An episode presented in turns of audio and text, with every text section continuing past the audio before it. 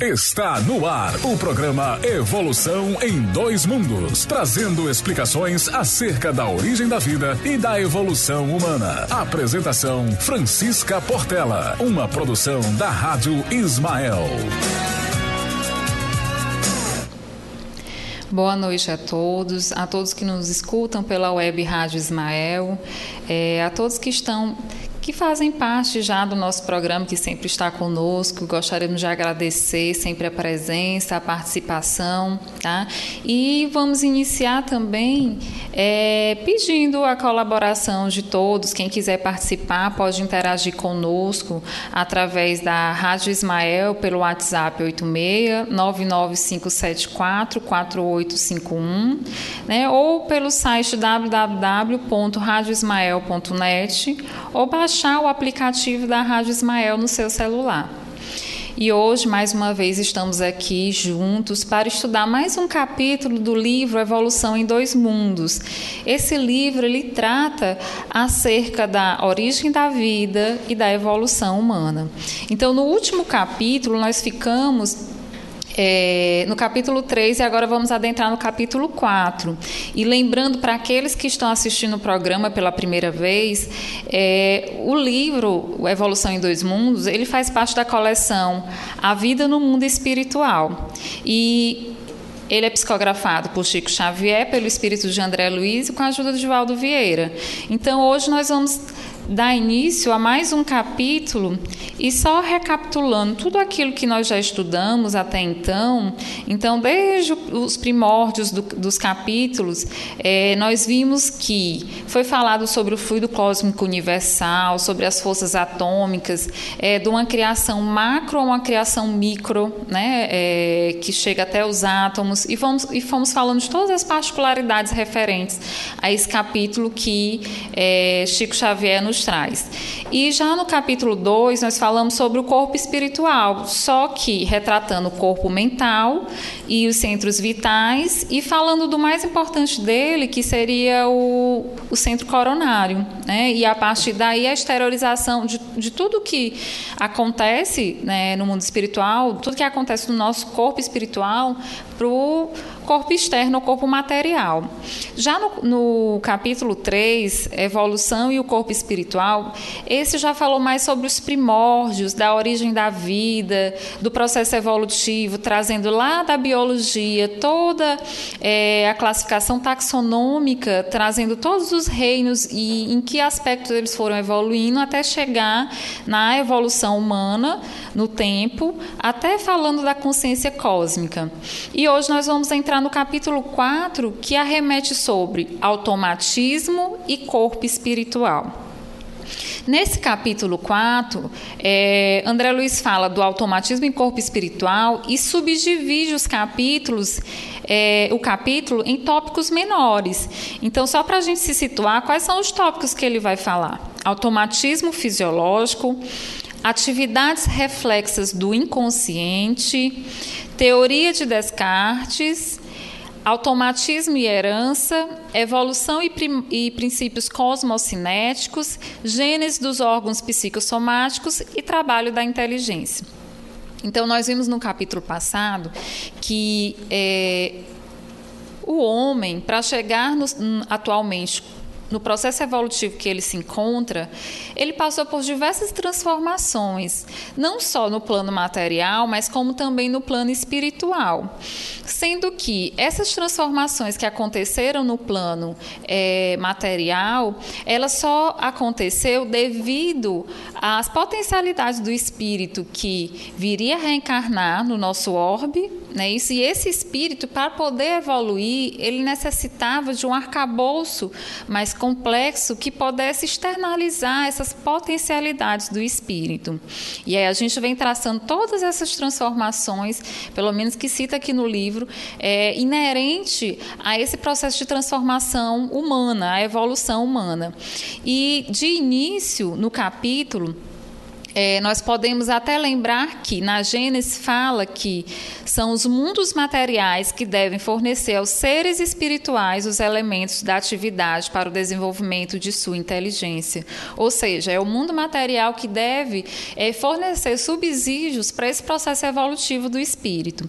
E nesse capítulo, nós vamos ver que vai ser muito falado sobre esse termo automatismo e corpo espiritual.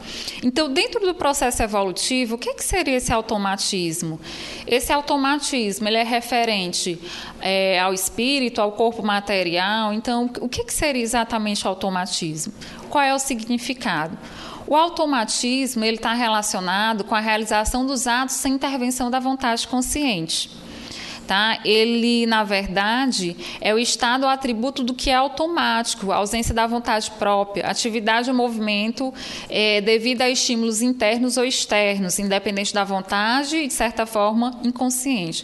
Ou seja, esses conceitos de automatismo, ele é tirado do dicionário, né? Então a gente tirou lá o conceito e o próprio nome por si só já se conceitua. Então é algo automático que não depende de uma vontade, de algo é, exatamente programado.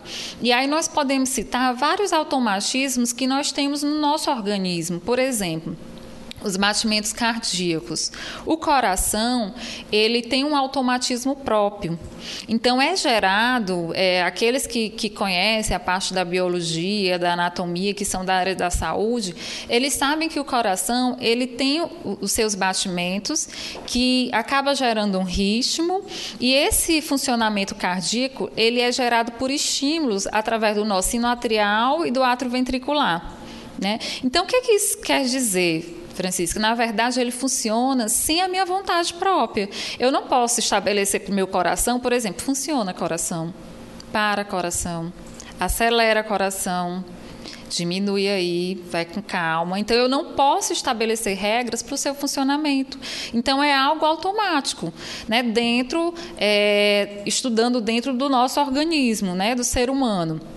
É, assim como existem outras reações automáticas, como, por exemplo, falando de algo mais simples, eu até citei no programa passado, por exemplo, o pássaro.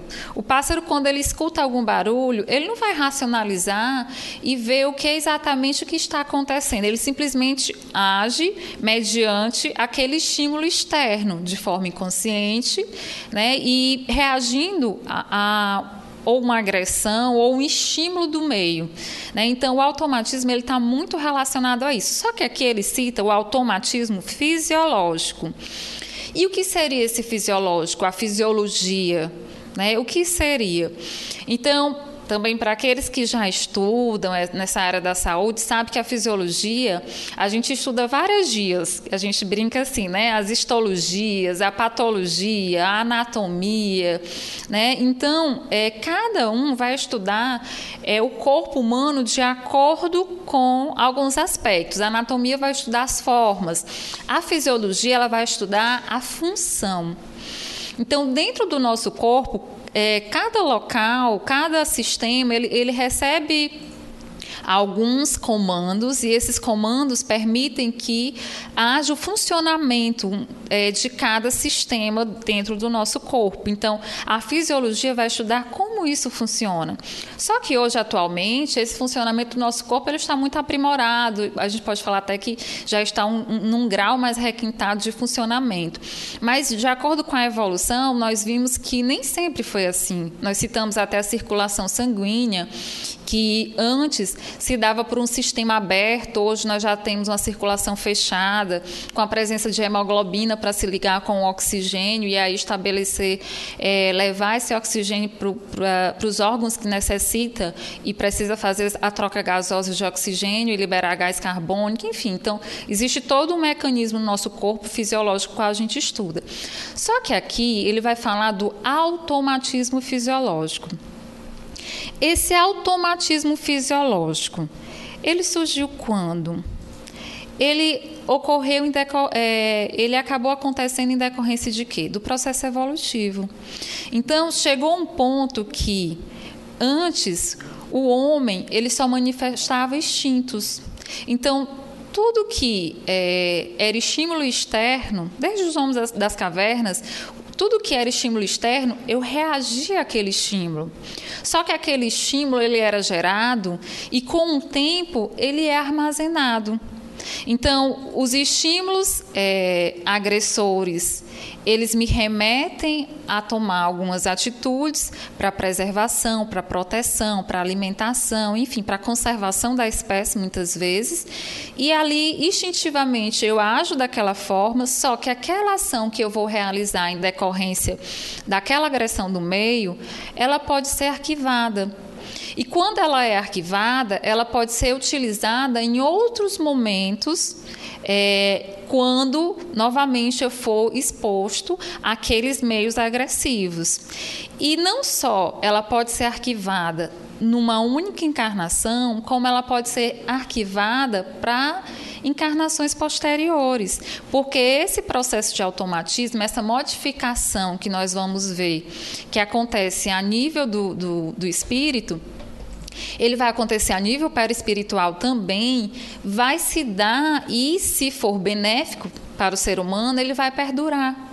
Né, durante as gerações. Então a gente aprende dessa forma. E vou só dar uma pausa aqui para dar boa noite né, a todos que já estão aqui conosco, como Aldilamar Pinheiro, boa noite. A Eline Falcão, a Anícia, a Rosa Cristina, boa noite a todos e obrigada pela, pela presença de todos vocês, pela participação, tá? E sejam bem-vindos.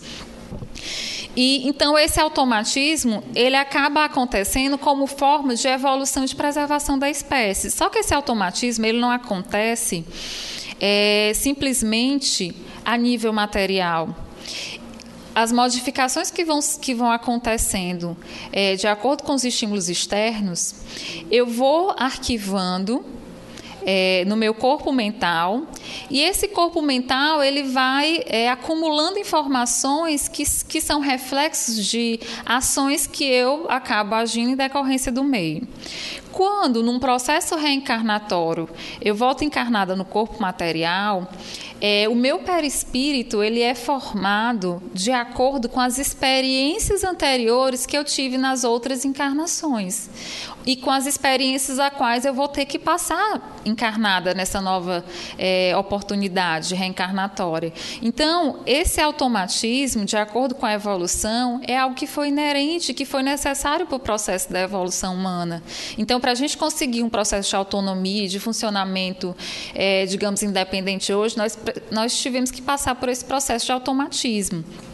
E no livro o Perispírito e suas modelações, de Luiz Gonzaga Pinheiro, ele vai trazer um pequeno resumo sobre esse processo e ele vai dizer: por ocasião das sucessivas passagens pela matéria, o ser vai incorporando ao seu arquivo de aprendizagem as reações elaboradas contra certas ações do meio. É necessário para manter-se é, na matéria densa aprimorar a capacidade de obtenção de alimento e assegurar a integridade física em posições que lhe é, fustigam a solidificar o instinto de sobrevivência, que se vê gratificado com a sensação advinda das necessidades atendidas. Nessa busca e fuga que ele orienta a sobrevivência na matéria, o ser realiza atos instintivos, externados como ações reflexas, passando posteriormente a constituir o, o reflexo condicionado, no qual a ação se efetua a revelia da consciência nas espécies inferiores rudimentares, que pode atuar paralelamente ao instinto. Como o instinto vai se aperfeiçoando num crescente, orientando o ser em suas buscas, podemos concluir que ele não se localiza no corpo físico. Reproduzida por incontáveis descendências, essas ações, reações incorporam-se ao princípio inteligente Então ele está falando aqui que essas ações e reações que a gente vai externando, ela vai sendo incorporada ao princípio inteligente. E nós vimos no capítulo passado, na aula passada, no livro dos Espíritos, que ele falava que na verdade o instinto é como se fosse uma inteligência rudimentar. A partir do momento que nós vamos é, criando a razão, vamos racionalizando os nossos atos, então a gente começa a ser dotado de livre-arbítrio e esse instinto ele deixa de predominar apesar de ainda estar é, vigente, ele, ele deixa de predominar porque agora a gente vai agir não de forma automática ou nas ações reflexas ou de reflexo condicionado. Não só apenas dessa forma, porque a gente vê que existe ainda é, algumas reações que é, nós vamos ver mais na frente que o nosso organismo acaba efetuando mediante o aprendizado dessas reações que foram adquiridas durante os processos reencarnatórios e evolutivos. Então, acaba sendo sendo é, agregado ao princípio inteligente todas essas ações e reações do meio onde a sobrevivência do ser é o objetivo final, salvaguardando os processos de nutrição, conservação e reprodução. Por outro lado, a inteligência, começando a aflorar, à medida que as experiências se sucedem, faz surgir e intensificar a consciência social, a chefe. Então, a partir do momento que essa inteligência ela vai incorporando e que a gente começa a racionalizar os nossos atos, é, que começam a ser conscientes e a gente é dotado do livre-arbítrio, então a gente começa o quê?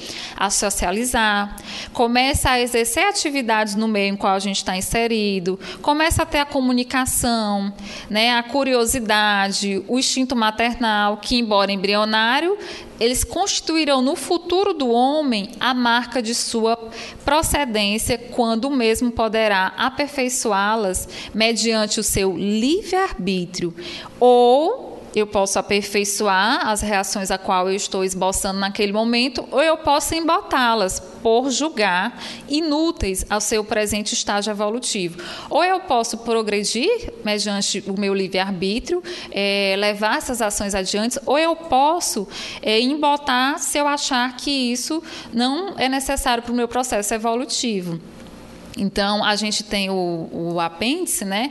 Na medicina, pelo menos, se diz que o apêndice, devido à sua involução, hoje ele não tem uma ação definida fisiologicamente, né? Mas não se sabe ao certo qual seria a função específica desse apêndice. Então, é, a, gente, a gente vê que no processo evolutivo, Desde os primórdios, quando a gente só manifestava instinto, até chegar no processo da racionalização e do livre-arbítrio, nós vamos selecionando é, situações que são mais favoráveis para a nossa manutenção da nossa nutrição, conservação, reprodução, ou seja, é, do nosso aprimoramento como espírito aqui também no orbe, certo? É, além disso, Chico Xavier, na obra, ele fala automatismo fisiológico. Compreensível salientar que o princípio inteligente, no decurso dos erros da eternidade, plasmou em seu próprio veículo de exteriorização as conquistas que lhe alicerçariam o crescimento para maiores afirmações nos horizontes evolutivos. Ou seja, ele fala que o próprio princípio inteligente plasmou no veículo de exteriorização. O que, é que seria isso? Como eu vou gravando nesse princípio inteligente tudo que eu já passei fica lá arquivado e nas encarnações futuras eu vou externalizando isso, o que, que acontece? Eu externalizo através do meu perispírito. O perispírito ele vai se moldando, ele vai se formando de acordo com as evoluções que acontecem no meu corpo, no meu espírito, tanto encarnado quanto no período desencarnado. E quando eu volto é, a encarnar, o meu perispírito vai ser moldado diante aquelas potencialidades latentes que eu adquiri durante o meu processo evolutivo e inerente também a minha evolução, o que eu tenho que aprender naquele momento. Então ele fala isso, que acaba que o princípio inteligente vai exteriorizar no corpo material todo esse aprendizado que, que foi gerado no, no decorrer da evolução. E ele fala: dominando as células vivas de natureza física e espiritual, como que acompanhando-as a seu próprio serviço de modo a senhorar possibilidades mais amplas de expansão e progresso sofre no plano terrestre e no plano extraterrestre as profundas experiências que lhe facultarão no bojo do tempo o automatismo fisiológico. Ou seja, as experiências acontecem não só no mundo material, mas também no mundo espiritual, no mundo extrafísico, onde eu vou agregando essas experiências e vou gerando um processo de automatismo. Como aqui ele está falando do automatismo fisiológico, então o meu organismo quando eu estiver encarnado, o meu perispírito ele vai se moldar mediante essas aquisições que eu adquiri durante as minhas experiências é, materiais e extramateriais e eu vou vai gerando o processo de automatismo fisiológico, pelo qual sem qualquer obstáculo executa todos os atos primários da manutenção, preservação e renovação da própria espécie. Então, o automatismo nada mais é do que essa atividade autonômica que, que a gente acabou adquirindo no decorrer do processo evolutivo e que ainda não é gerido pelo processo da razão. Ela acontece de forma inconsciente, a gente vê que é inerente ao processo do instinto, né? E a partir daí, no processo evolutivo, a gente acaba desenvolvendo esse automatismo fisiológico do funcionamento do nosso corpo. E também ele fala das atividades reflexas do inconsciente. O que seriam essas atividades reflexas do inconsciente? Na verdade, é, essas atividades reflexas do inconsciente, no próprio texto, a gente vai ver que são atividades que não são conscientes, mas que são desencadeadas numa certa sequência que permite um, um aprimoramento daquela atividade. É como se fosse um processo é, ordenado e organizado que vai permitindo um aprimoramento de uma ação. Então, antigamente, por exemplo, no processo evolutivo, é, nós vimos que existe o protoplasma. O protoplasma seria o que? A condição da célula é, que ela acaba adquirindo ali é, uma quantidade de material que, quando ativado, ele pode estar respondendo a estímulos, né? Então, pode se irritar, pode responder a estímulos. Então, atividades reflexas do inconsciente, na verdade, vai indo desde esses primórdios até chegar numa série de atividades que me permite fazer não algo consciente, mas me permite fazer algo mais elaborado. E aqui ele vai citar: sabemos que propondo-nos aprender a ler e escrever, então ele vai citar esse exemplo de ler e escrever. Antes de tudo, nos consagramos à empresa difícil de assimilação do alfabeto e da escrita. Então, antes de externalizar através da fala, é, de ler, de conseguir ler e escrever, nós vamos externalizando, nós vamos primeiro aprendendo a constituição do alfabeto consumindo energia cerebral. Então, outro processo, consumir a energia que é gasta para poder realizar esse processo. E coordenando o movimento dos olhos, dos lábios, das mãos, em múltiplas fases de atenção e trabalho, de maneira a superar suas próprias inibições. Ou seja, a gente vai aprimorando aquele processo. Primeiro a gente vai agindo, é, movimentando os olhos, movimentando as faces, as mãos, e assim adequando dentro desse, desse processo de aprendizagem o que seria melhor organicamente a gente realizar para poder desempenhar essa função de forma mais excelente. É, por isso que ele fala, superar nossas próprias inibições, para depois conseguirmos ler e escrever mecanicamente, para depois a gente conseguir um auto, um, uma atitude automática. Então precisa todo esse aprendizado para poder é, a gente aprender a fazer algo mais complexo, de forma até mesmo mecânica, sem qualquer esforço, a não ser aquele que se refere à absorção, comunicação ou materialização do pensamento lido ou escrito. Porquanto a leitura e a grafia ter-se-ão tornado automáticas na esfera da nossa atividade mental. Ou seja, olha só a sequência: aprender, assimilação, consumo de energia, coordenação dos movimentos, atenção e trabalhos superar, superando inibições, ler e escrever mecanicamente, ou seja, uma incessante repetição pelos princípios da inteligência que promove o próprio desenvolvimento nas estações de aprendizado. Então, são as chamadas atividades reflexas do inconsciente, conquistas é, de vidas sucessivas que se dão ao princípio inteligente. Então, esse, essas atividades reflexas do inconsciente, na verdade, são atividades que nós trazemos é, inconscientemente que nós adquirimos no decorrer da nossa vida. E ele cita aqui o exemplo do aprender a ler. Então, se dá outras funções também do nosso corpo dessa forma, em que a gente vai aprendendo um pouquinho, vai organizando de determinada forma e a partir daí a gente vai levando é, para as outras encarnações e a gente consegue, é, trabalhando, aprimorando esse ato, realizar a atividade de uma forma é, mais excelente no processo incessante da repetição pelo princípio inteligente, nos processos de nascimento e morte pelo seu próprio desenvolvimento em inumeráveis estações de aprendizado. Então é isso que ele quer dizer, resumindo. Se vocês observarem, Diferente dos outros capítulos, esse parece que ele tem uma, uma, conectividade maior e ele flui melhor, porque é como se todos estivessem falando sempre do automatismo e falando desse processo evolutivo, consequentemente. E, além disso, das atividades reflexas do inconsciente, o, pró, o próximo tópico que Chico vai falar é a teoria de Descartes. Nessa teoria de Descartes, o que, que acontece? Ele vai falar que é, Descartes, ele simplesmente resumindo, ele estudou através é, de explicações que na época eram plausíveis, ele simplesmente descreveu, abordou sobre o, ato reflexo. É, se a gente for ler, ele simplesmente aqui vai falar do ato reflexo.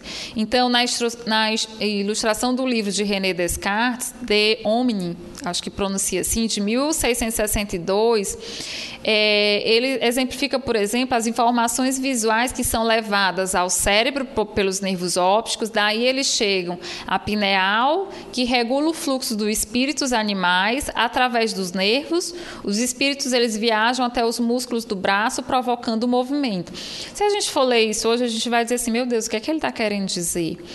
Né? Então, esse princípio, na verdade, é, resumindo o que ele estudou, ele está falando do ato reflexo. E o que seria esse ato reflexo? O ato reflexo hoje, atualmente, nós sabemos que o nosso corpo ele tem a formação do nosso sistema nervoso em decorrência do nosso processo evolutivo. Esse sistema nervoso ele vai se, subdividir de acordo com a evolução. Ele acabou se se especificando. Né? A gente vai ver que cada parte do nosso corpo tem um tipo de célula específica e no sistema nervoso nervoso tem a célula nervosa e essas células nervosas elas se organizam e essas organizações elas vão acontecer mediante é, funcionamento daquela área, daquela região. Então os neurônios, que são as células nervosas, elas vão se juntar e se organizar e permite que a gente possa dividir o sistema nervoso em central e periférico. Esse ato reflexo, na verdade, são ações reflexas que nós temos quando os estímulos são postos pelo meio e nós realizamos uma ação de ato inconsciente. Ou seja, ele não vai, não passa pelo sistema nervoso consciente, ele apenas fica a nível de medula, para aqueles da, da, da área da saúde que conhece, e na própria medula o estímulo chega e o estímulo volta, sem, sem necessariamente passar pelos centros superiores e ter um processo de conscientização.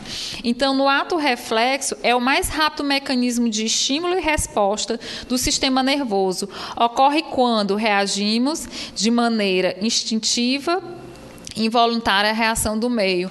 Nós temos receptores que são células nervosas que ficam na periferia do nosso corpo, então quando a gente se queima, quando a gente trisca num prego, ali gera estímulo doloroso, uma sensação diferenciada que chega até a região da medula, lá na coluna vertebral, na medula, e lá através do neurônio de associação faz a resposta e volta para o meu músculo, fazendo com que lá naquele local onde eu tive o estímulo eu tire de forma reflexa, de forma é, como se fosse um ato reflexo, que é um ato reflexo. Então, Descartes, ele fala dessa teoria, só que ele usa é, outras denominações. E ele fala: a neurofisiologia de René Descartes é baseada nos espíritos animais e nos poros e vias pelas quais eles fluem para exercer suas ações. Espíritos animais, para o conhecimento científico da época, são as partículas mais rápidas e ativas do sangue, levadas pelas artérias do coração para o cérebro, onde se convertem num gás ou vento é extremamente sutil ou uma chama muito pura e ativa. Do cérebro, os espíritos animais viajam através dos nervos até os músculos, que são inflados. É, provocando movimento. Esse estímulo faz com que a alma tenha diversos sentimentos: calor, frio, dor, prazer, raiva, ciúme, saudade, tristeza, alegria. É, nisto consiste o mecanismo para os atos involuntários do automatismo. As estimulações periféricas teriam poder de abrir poros existentes no interior dos cérebros e os espíritos animais seriam conduzidos daí até a glândula pineal, na superfície da qual veria um completo mapa sensorial e motor. A vontade estaria sob o controle da pineal, que poderia regular o fluxo dos espíritos animais para os diferentes nervos. Descartes escolheu o corpo pineal não propriamente como a sede da alma, mas como local de sua atividade. Então aqui ele resume, tá pessoal, eu tirei isso é, em buscas, a gente fazendo buscas na internet, então eles trazem essa teoria de Descartes e a gente vê que, se a gente for fazer uma analogia, ele está simplesmente explicando o ato, o, o ato reflexo, que é um ato automático do nosso corpo, que hoje é, está bem mais apurado e evoluído, mas que ainda persiste e Descartes ele acaba relatando o ato reflexo dessa forma. E Chico fala, atento a isso e espantado diante do, do gigantesco patrimônio da mente humana é que Descartes, no século XVIII, indagando de si mesmo sobre a complexidade dos nervos, formulou a teoria dos espíritos animais, que estariam encerrados no cérebro, perpassando nas redes nervosas para atender os movimentos da respiração, dos humores e da defesa orgânica, sem participação consciente da vontade, chegando é, o filósofo a asseverar que esses espíritos se conjugavam necessariamente refletidos, aplicando é, semelhantes regras, notadamente aos animais que se classificavam por máquinas desprovidas de pensamento. Descartes não logrou apreender toda a amplitude dos caminhos que se é, descerram a evolução na esteira dos séculos, mas abordou a verdade do ato reflexo, que obedece ao influxo nervoso no automatismo em que a alma evolui para os mais altos planos da consciência, por meio do nascimento, morte, experiência, renascimento da vida física e extrafísica, em avanço inevitável para a vida superior, ou seja, Descartes simplesmente explicou a questão do ato reflexo e que é um automatismo e que hoje ele se faz pelo processo de evolução da matéria humana que só acontece em decorrência de alterações perispirituais, que só acontece em decorrência é, de alterações do espírito que traz na sua consciência, que traz lá no, no seu corpo mental todas as informações decorrentes das reencarnações pelas quais ele já passou e também o que ele ainda tem que passar. E aí o perispírito plasma já as modificações que já foram trazidas até então e também vai é, guardar, né, nessa questão do espírito, nesse corpo mental, tudo de novo que está sendo aprendido nessa encarnação, para que nas próximas esteja ali guardado e latente esse processo de transformação. Então, é, a gente poderia até perguntar: como se dá a evolução para os planos mais altos da consciência? Com a reencarnação, com o processo do nascimento, da experiência a qual a gente é posto aqui e depois do renascimento. Então, através da encarnação, a reencarnação, quando a gente se refere dizendo que a reencarnação, na verdade, é uma oportunidade e que tudo que a gente passa aqui serve de experiência para o espírito, quando a gente começa a ver por esse prisma, que é o real, então todas as oportunidades a qual a gente está posto é, se faz necessária para a gente crescer e aprimorar. Aqui a gente está falando do automatismo, que, que é fisiológico, que é algo material. Mas esse aprimoramento espiritual, a gente vai ver que a partir do momento que nós saímos do, das ações reflexas, do instinto, chegamos no processo da inteligência, da racionalização e do, da razão e do livre-arbítrio, quando a gente passa a ser consciente, a gente vai ver que deixa de ser instinto e começa a trabalhar os sentimentos, as emoções, e a partir daí a gente vai começar a trabalhar essa parte intelecto-moral e permitir o processo de evolução humana nesse sentido. E, e todas as experiências a qual nós vamos passar aqui vai ser inerente para o processo de aprendizagem do espírito. Então, antigamente, como ele está falando aqui nos primórdios, essas experiências a qual a gente passava era agressões físicas, porque a gente passava por várias alterações climáticas, o, o solo era diferenciado, era muito difícil encontrar alimento. Então, assim, a gente passava por algumas transformações que era inerente ao nosso processo evolutivo da época.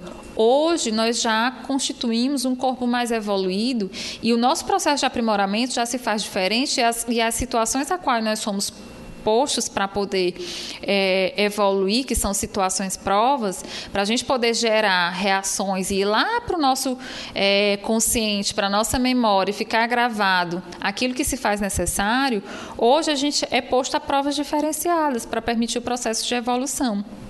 Né? Então, é mais ou menos dessa forma que acontece.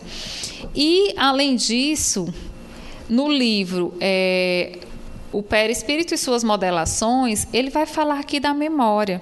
Ele vai dizer que para que uma ação seja notada, incorporada à consciência, é necessário observarmos determinadas condições, tais como intensidade, duração e algumas vezes a observação. Ou seja, para que as reações elas possam ser absorvidas pelo nosso organismo e a partir daí ser fixada lá no nosso plano mental, nosso corpo mental, vai depender da intensidade, da duração e como essa reação acontece.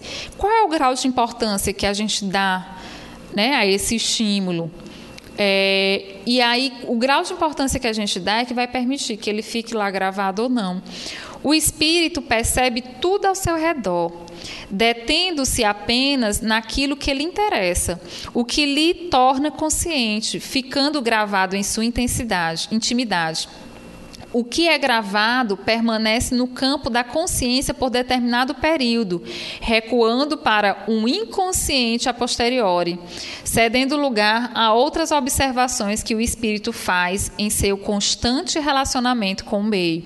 Ou seja, vai para o nosso consciente, mas depois vai para o nosso inconsciente. O que é o inconsciente? Na verdade, não é o local onde nós trazemos todas as nossas impressões, as nossas sensações, todas as nossas experiências de vidas passadas, né? então estão lá naquele inconsciente. Então, naquela encarnação, aquela reação é incorporada ao meu consciente. A partir dali, ele, ele vai ser, dependendo da importância que se dá, o interesse, ele vai para o meu inconsciente, porque vai ficar gravado lá. E isso tudo, é, essa parte da consciência, ela vai estar no espírito. Por isso que quando a pessoa desencarna, ela leva consigo toda a herança das suas vivências, tanto encarnado como desencarnado. Então, tudo isso é levado não é perdido. E aí, quando nós reencarnamos e temos que ressignificar situações que nós já vivenciamos, está relacionado a isso, porque muitas vezes a gente passa por situações e que nós guardamos aquelas, aquelas situações e reagimos de forma inapropriada. E aí nós temos oportunidades de vir novamente para poder ressignificar aquelas reações a qual a gente tem naquele meio, quando vem um agente agressor. Né? E aí, esse, aí a gente começa a estar tá aí construindo um, uma nova consciência, construindo uma nova história até chegar a um ser pleno.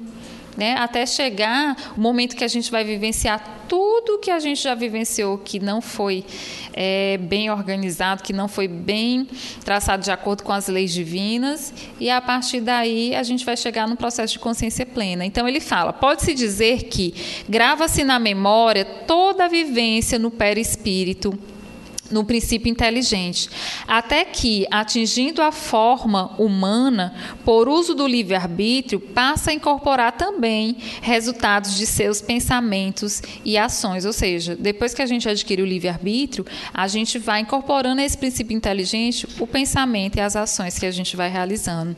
Então, ele fala: grava-se na memória biológica, anatômica, fisiológica, em nível perispiritual, toda a saga da matéria com a a conquista de seus condicionamentos a imprimir movimento autônomos ao complexo corpo perispírito. Ou seja, ele fala aqui que nós temos uma, uma memória biológica e uma memória psicológica. Essa memória biológica ela está relacionada com a, com a fisiologia do nosso corpo, né? E ela está relacionada em nível perispiritual. Vai ser toda a saga da matéria com a conquista de seus condicionamentos a imprimir movimentos autônomos, ou seja, é tudo aquilo que a gente vivenciou no mundo físico e que a gente começa a expressar. E, e tudo que a gente externaliza no nosso mundo físico, na verdade, o nosso corpo material vem do perispírito. Na memória psicológica, é, imprime-se a filosofia e a ciência dos eventos. Aqui, o princípio inteligente e, posteriormente, o espírito têm acesso em cada degrau de sua caminhada. Ou seja, já na, nessa memória psicológica que ele faz essa divisão, é onde nós vamos estar é, guardando o significado daquilo, daquela experiência a qual nós passamos. Então, vai ser o quê? O, é, vai ser a filosofia, a ciência, dos eventos a qual nós passamos, o significado daquilo. E já na memória biológica, que ele chama, vão ser as reações físicas a qual nós vamos passando. Então, ele fala que nos dias atuais, sobre o ponto de vista de alguns estudiosos, é, o espírito, o cérebro é visto e analisado em tríplice aspecto: subconsciente, é, consciente e superconsciente. No subconsciente está o arquivo dos trabalhos realizados, onde o hábito, forçando uma rotina milenária, forjou o automatismo. Então, no, no subconsciente está o arquivo dessas realizações que são repetitivas, que geram o automatismo. O subconsciente nada mais é do que ações que nós realizamos preteritamente e que em algum momento momento a gente pode acessar nessa vida de forma consciente, a gente pode acessar ao nosso consciente. Já o inconsciente é onde está todos os arquivos das vidas pretéritas. Então, no consciente encontra-se a sede das atuais conquistas, simbolizando o nosso esforço, perseverança nos labores regenerativos, ou seja, no consciente, que é o que a gente lembra agora, Está lá todas as nossas ações no presente, simbolizando o nosso esforço mediante as situações. No superconsciente estão as aspirações superiores. No superconsciente já vai estar o quê? Aquelas ações que estão mais ligadas à espiritualidade e à ascensão do próprio espírito. Ah, como ele fala aqui, as aspirações superiores. Então a gente vai vendo que todas as ações que nós vamos realizando, elas vão sendo gravadas, é, todas, na verdade, as ações mediante os estímulos do meio qual nós estamos vivendo, elas vão sendo guardadas também. E elas podem ser guardadas no consciente e a posteriores está sendo jogada lá para o inconsciente e naquela encarnação em que eu preciso ter acesso a algumas informações daquele meu inconsciente, vem lá no subconsciente consciente as informações a qual eu posso resgatar. Né? Então, nessa encarnação, eu me submeto a alguma experiência e essa experiência me remete lá àquela situação que eu agi de forma errada. Então, antigamente eu matava, eu agredia e aquela situação vem para eu poder me reeducar e agora eu embanhar a espada e atuar de acordo com a lei divina e com a lei de amor, perdoando, é, fazendo com que através do perdão, eu exerça a resignação, a abnegação. Então, todas aquelas virtudes que o Cristo vem nos ensinar. Então, o automatismo é algo é, que foi desenvolvido bem nos primórdios, mas a gente está vendo que é algo inerente à própria evolução humana, que está atrelado ao nosso corpo. Tá? E sendo também que no cérebro perispiritual, o que, é que acontece? O cérebro humano é o produto da evolução das espécies. Saiu do impulso instintivo para a irritabilidade, passou para sensações, adentrou no instinto e atingiu a razão.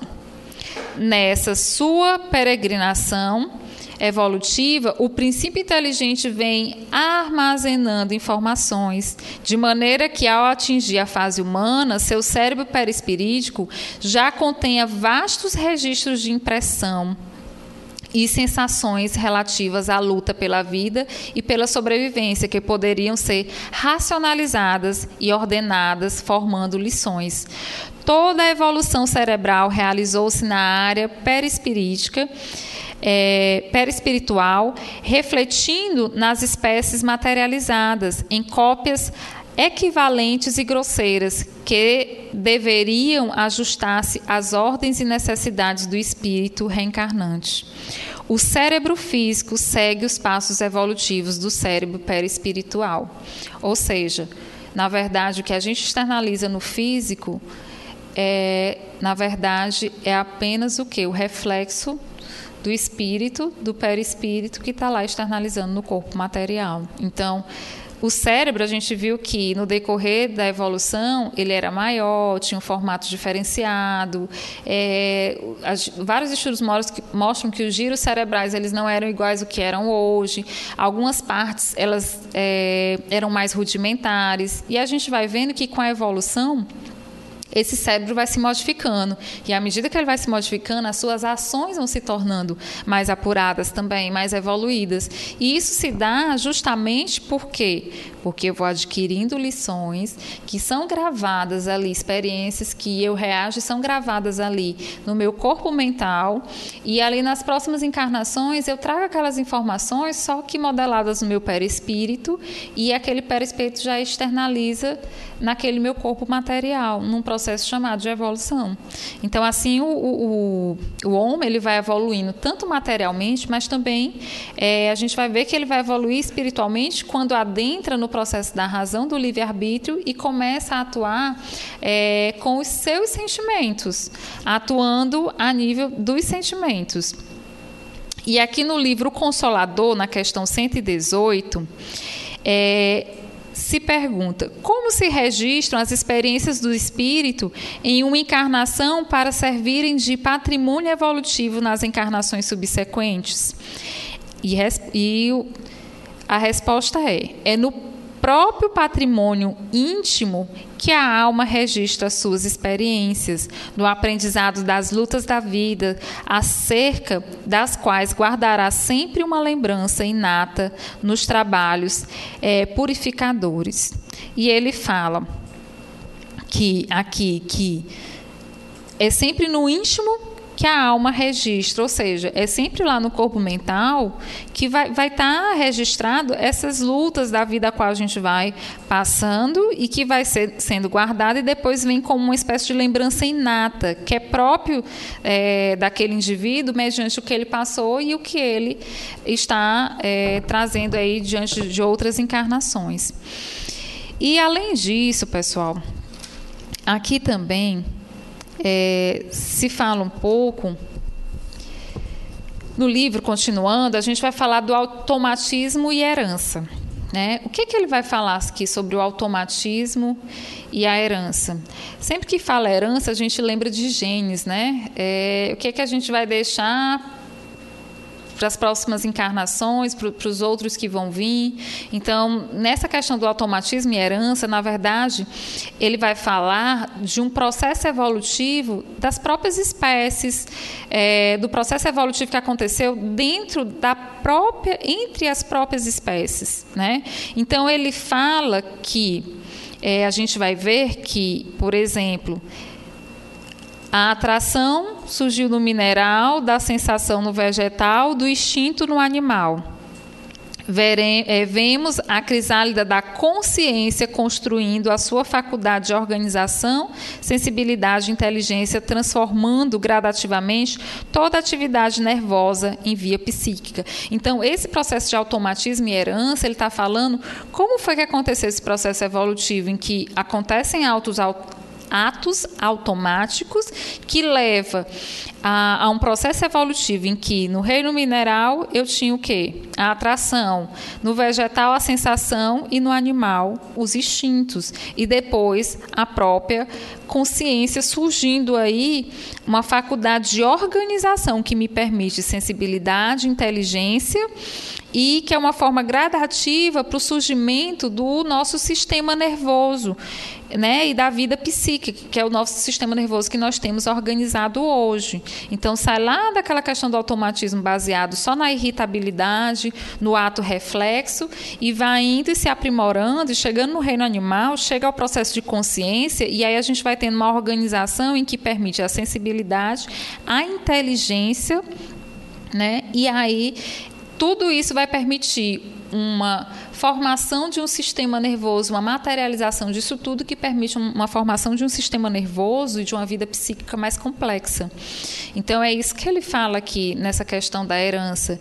E aí nós podemos dizer que Assim como na coletividade humana o indivíduo trabalha para a comunidade a que pertence, integrando-lhe o produto das próprias aquisições, a sociedade opera em favor do indivíduo que a compõe, protegendo-lhe a existência num impositivo de aperfeiçoamento constante. Ele está falando que assim como é, o indivíduo ele atua na coletividade, e deixando o seu legado nesse processo de coletividade, ele também, a coletividade também vai exercer influência sobre aquele indivíduo, que esses processos de transformações vão sendo levados no decorrer das existências.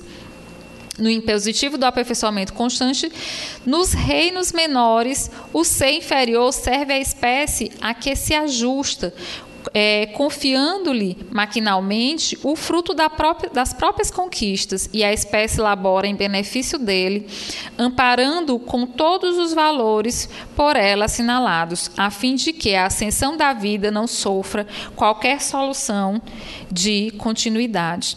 Se no, no círculo humano a inteligência é seguida pela razão e a razão pela responsabilidade nas linhas da civilização sobre os signos da cultura, observamos que na retaguarda do transformismo o reflexo precede o instinto, tanto quanto o instinto precede a atividade refletida que é a base da inteligência. Então, ele está falando aqui que até chegar né, no processo da inteligência, nos depósitos do conhecimento adquirido por recapitulação e transmissão incessantes nos, nos milhares de, milho, de milênios em que o próprio espírito atravessa lentamente os círculos elementares da natureza, nos processos. É, da evolução. Qual vaso vivo, de forma em forma, até configurar-se no indivíduo humano, até surgir o ser humano, em trânsito para a manutenção sublimada no campo angélico, até chegar ao processo de sublimação no campo angélico. Desse modo, em qualquer estudo acerca do corpo espiritual, não podemos esquecer a função preponderante do automatismo e também da herança na formação da individualidade respons responsável para compreendermos a ines inexequibilidade de qualquer separação entre a fisiologia e a psicologia, porquanto, ao longo da atração mineral, da sensação no vegetal, do instinto no animal, vemos a crisálida da consciência construindo as suas faculdades de organização, sensibilidade e inteligência, transformando gradativamente toda a atividade nervosa em vida psíquica. Ou seja, ele fala que nós não podemos separar essa fisiologia da psicologia e que esse processo ele vai se dando nesse processo evolutivo, a gente vai tendo a herança desde o do reino mineral como vegetal e do animal, e a partir daí nesses processos evolutivos a gente vai adquirindo o quê? A consciência. E a partir daí, a organização, sensibilidade e inteligência. E essas aquisições nos permitem um aprimoramento do sistema nervoso. E esse sistema nervoso é que, vai, é que vai nos permitir realizar tudo isso que a gente já realiza hoje. Então, por exemplo, nós temos, é, ele vai até citar aqui posteriormente, a gênese dos órgãos psicossomáticos. Eu vou deixar para explicar isso aqui depois, então, porque essa gênese desses órgãos psicossomáticos é a gênese porque a gente não só mais se irrita e gera atividades automáticas, mas agora nós vamos desenvolver esse sistema nervoso por essas aquisições e vamos gerar órgãos mais especializados, órgãos que recebem e externalizam esses estímulos do meio, como o tato, a visão, o olfato, a gustação. Ele vai falar da gênese desses órgãos psicomáticos, como foi que eles surgiram e como é que eles reagem nesse processo evolutivo. Então, aqui, por exemplo, ele vai falar é que esses órgãos que quando ele fala assim, quando o espírito se encontra encarnado, esses estímulos chegam ao seu perispírito pelos cinco canais que constituem a base da vida de relação, que são a visão, a audição, paladar, olfato e tato e eles vão desempenhar um processo de receber os estímulos e passar para o perispírito. E ele fala: as sensações passam assim do sistema nervoso físico, de ação localizada e circunscrita aos cinco sentidos, que são esses que eu acabei de citar, para o sistema nervoso perispiritual de ação genérica em toda a sua extensão. Quando nós estamos materializados, nós precisamos, aqui no corpo material, nós precisamos desses órgãos dos sentidos para poder o quê? Receber os estímulos do meio e a partir daí levar para o nosso corpo material esses estímulos e gerar uma resposta. E esses estímulos chegam até a região do perispírito.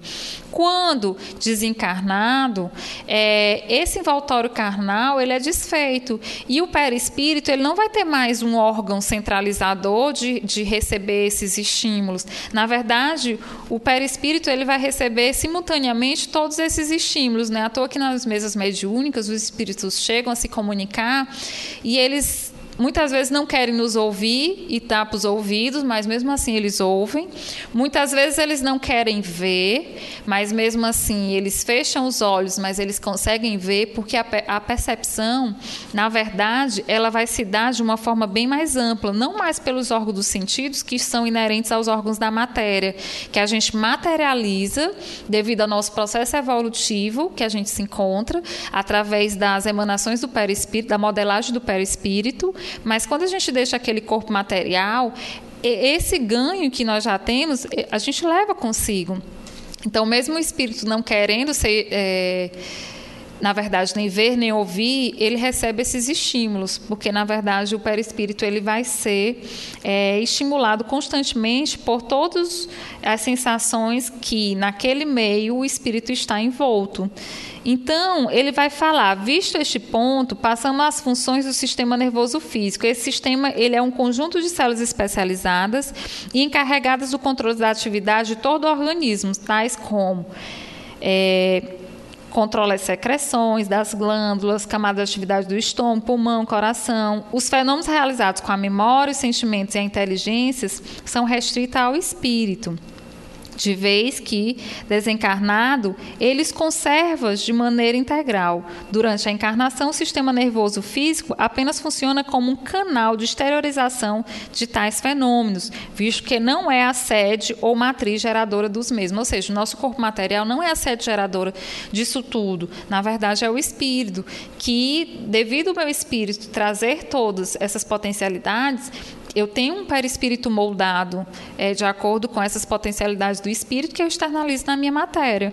Então, ele está falando aqui, explicando, eu já até acabei antecipando aqui, falando da gênese desses órgãos psicossomáticos, que são órgãos que se fazem necessários para a gente poder manter uma vida de relação do meio e trazendo esses estímulos para é, os órgãos internos e assim chegando até o perispírito e assim chegando ao corpo espiritual. É, pessoal, nós vamos é, ficar hoje até esse ponto aqui da nossa explicação.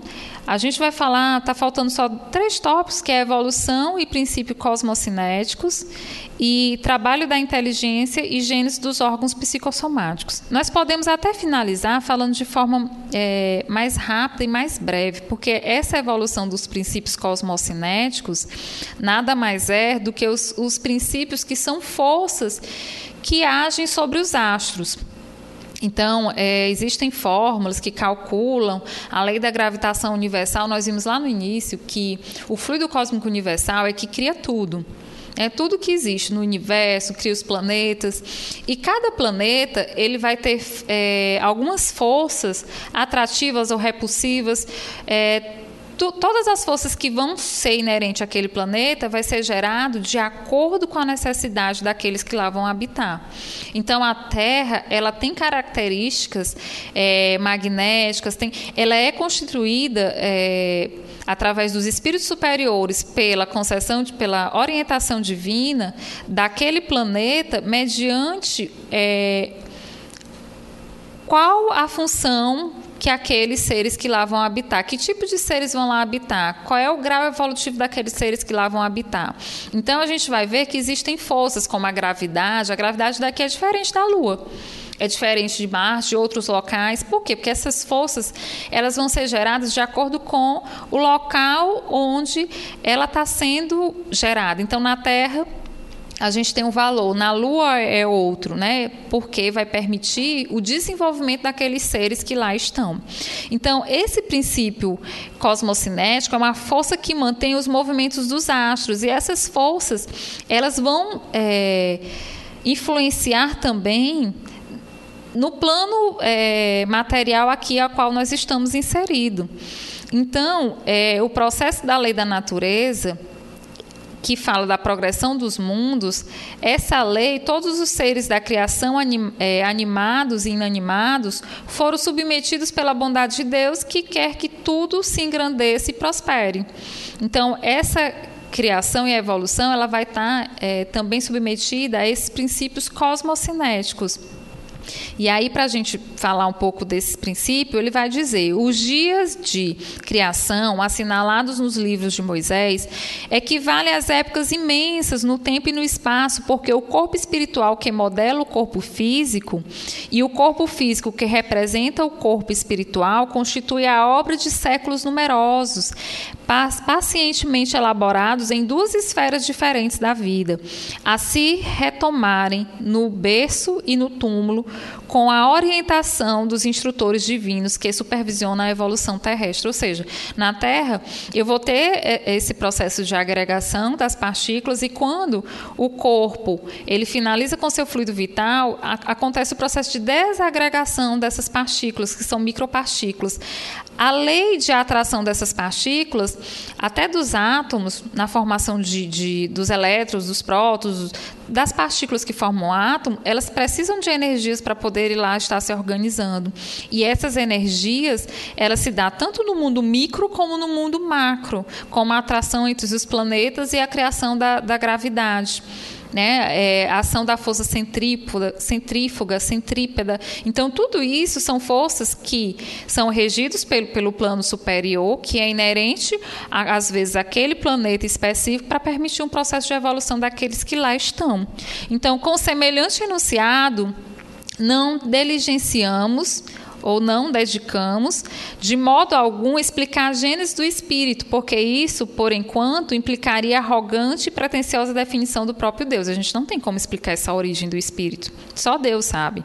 Propondo-nos simplesmente salientar que a lei da evolução prevalece para todos os seres do universo, tanto quanto os princípios cosmocinéticos, que determinam o equilíbrio dos astros, são na origem os mesmos que regulam a vida orgânica, na estrutura e movimento movimento dos átomos, que eu acabei de falar. Ele é, cria uma energia que regula todo o movimento desses astros que a gente tem, assim como também do próprio movimento do átomo, vai do macro ao micro.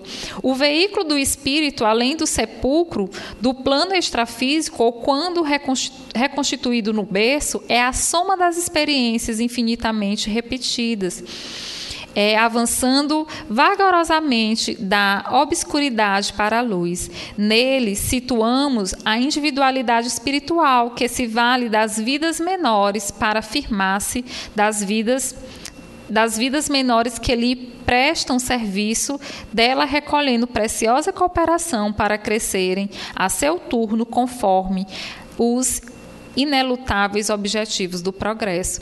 Então, esse princípio que acaba regendo essas forças que interagem entre os astros e também entre os átomos, ela também ela propicia o processo evolutivo, o processo da vida é, de todos os seres que aqui estão. E na gênese dos órgãos psicossomáticos, que a gente já falou que esses órgãos, os órgãos do corpo espiritual, que, é, que se encontram no perispírito, dão forma aos corpos físicos e foram sendo reconstituídos e progredindo de acordo com a qualidade da vida do ser no campo terrestre. Então, nós vamos ter o tato, a visão, o olfato, é, a gustação e as primeiras sensações sexuais, ele cita aqui também.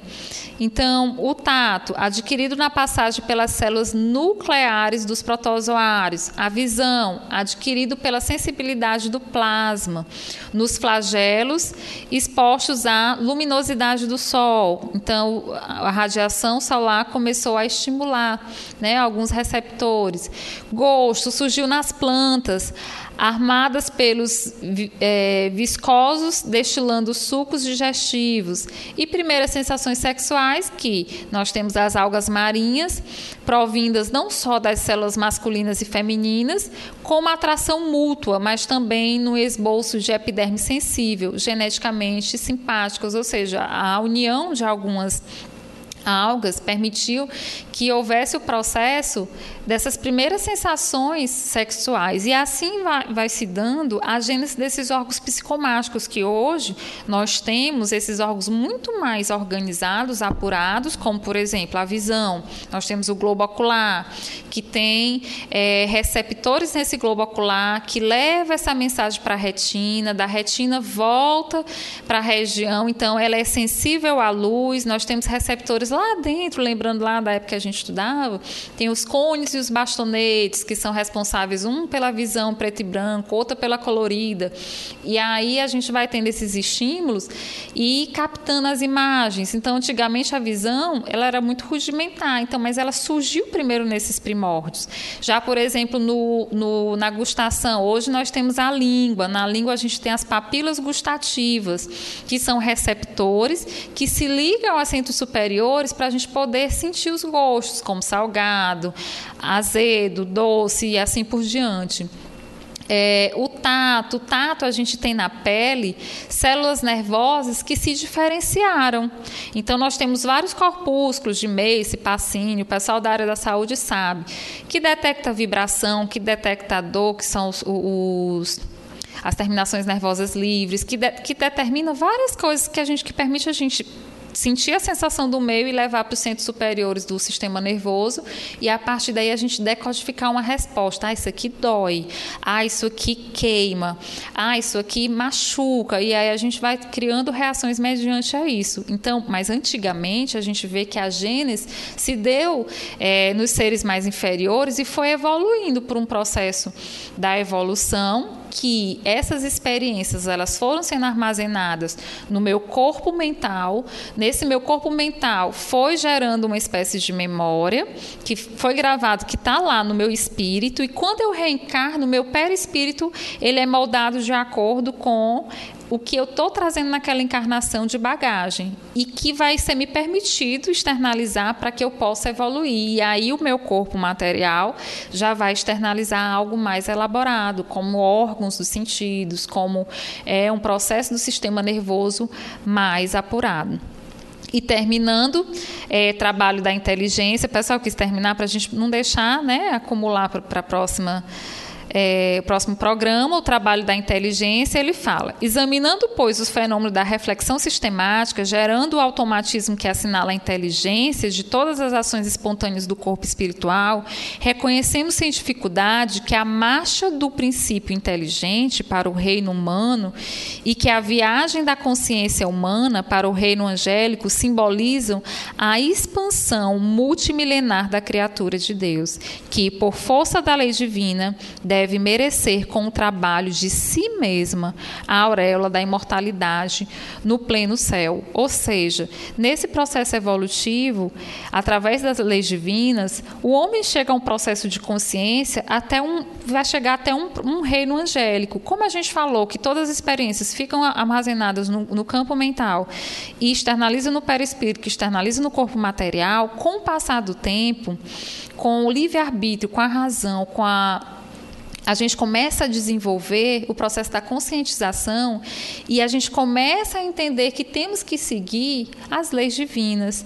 E a partir daí, desse processo de entender as leis divinas, nós vamos adquirindo novas experiências e o nosso perispírito, ele começa a evoluir e começa a se tornar mais sutil ele começa a se tornar menos denso. Por quê? Porque as experiências agora a qual eu estou passando, elas são diferentes, que permitem não mais eu trabalhar uma questão de automatismo, mas permite me trabalhar através do livre-arbítrio, da razão, da razão, livre-arbítrio e consciência, permite eu trabalhar uma consciência pautada nas leis divinas. E aí eu vou progredindo para que ele fale dessa questão de uma consciência angélica, de um reino angélico. Por isso que hoje eu encarnada aqui na Terra, é, é, eu sou constituída de princípio vital desse planeta. Se eu for para um outro, o meu perispírito também. Se eu for para um outro planeta, às vezes eu não consigo, ou se eu for para um, para um outro local, eu não mais evoluído, eu não consigo me adaptar. Por quê? Porque no meu processo evolutivo só me permite eu perceber aquilo que é inerente ao meu mundo. O que não é inerente ao meu mundo, eu ainda não sou capaz de, de conseguir perceber. E eu só vou conseguir perceber a, através do processo evolutivo em que meu perispírito vai se tornando mais depurado e vai chegar um momento nesse processo de evolução que não mais eu vou. A minha evolução não mais vai se dar aqui, porque aqui eu não vou conseguir crescer mais. Então eu acabo indo para um outro local, um outro planeta que ou um outro local que permite que eu tenha um processo de desenvolvimento que seja inerente às minhas aquisições que eu já trago anteriormente. Então, a gente vai sair de um processo de desenvolvimento só autonômico para a razão, livre-arbítrio, razão, sentimentos, conscientização desses sentimentos, é, trabalhar esses sentimentos, trabalhar essa questão da inteligência, mas também trabalhar o senso moral. É, nós tínhamos muito mais coisas para comentar, mas devido ao tempo a gente vai ficar por aqui. A gente encerra a abordagem desse capítulo, certo? E é, no, na, nas próximas aulas, nós vamos dar continuidade fazendo um link. Eu espero que todos tenham entendido, que todos é, Aqueles que gerarem alguma dúvida ou algum questionamento podem estar enviando para a gente posteriormente também, que a gente acaba respondendo, tá? E espero que todos tenham entendido como é que se dá esse processo de automatismo, como é que, dá, que se dá esse processo evolutivo, desde os primórdios até chegar até então, né? E por que que Chico cita tanto nesse capítulo esse processo do automatismo que é inerente ao processo de evolução? Então, obrigada a todos pela participação, obrigada a Ivana, ao Felipe, à Rádio Ismael que sempre está aqui conosco e queria agradecer a todos vocês pela audiência, pela, pela presença, sempre fiel, tá? E espero que todos tenham compreendido. Que o Mestre Jesus esteja com todos nós e até a próxima quarta. Você ouviu o programa Evolução em Dois Mundos, trazendo explicações acerca da origem da vida e da evolução humana. Apresentação Francisca Portela, uma produção da Rádio Ismael.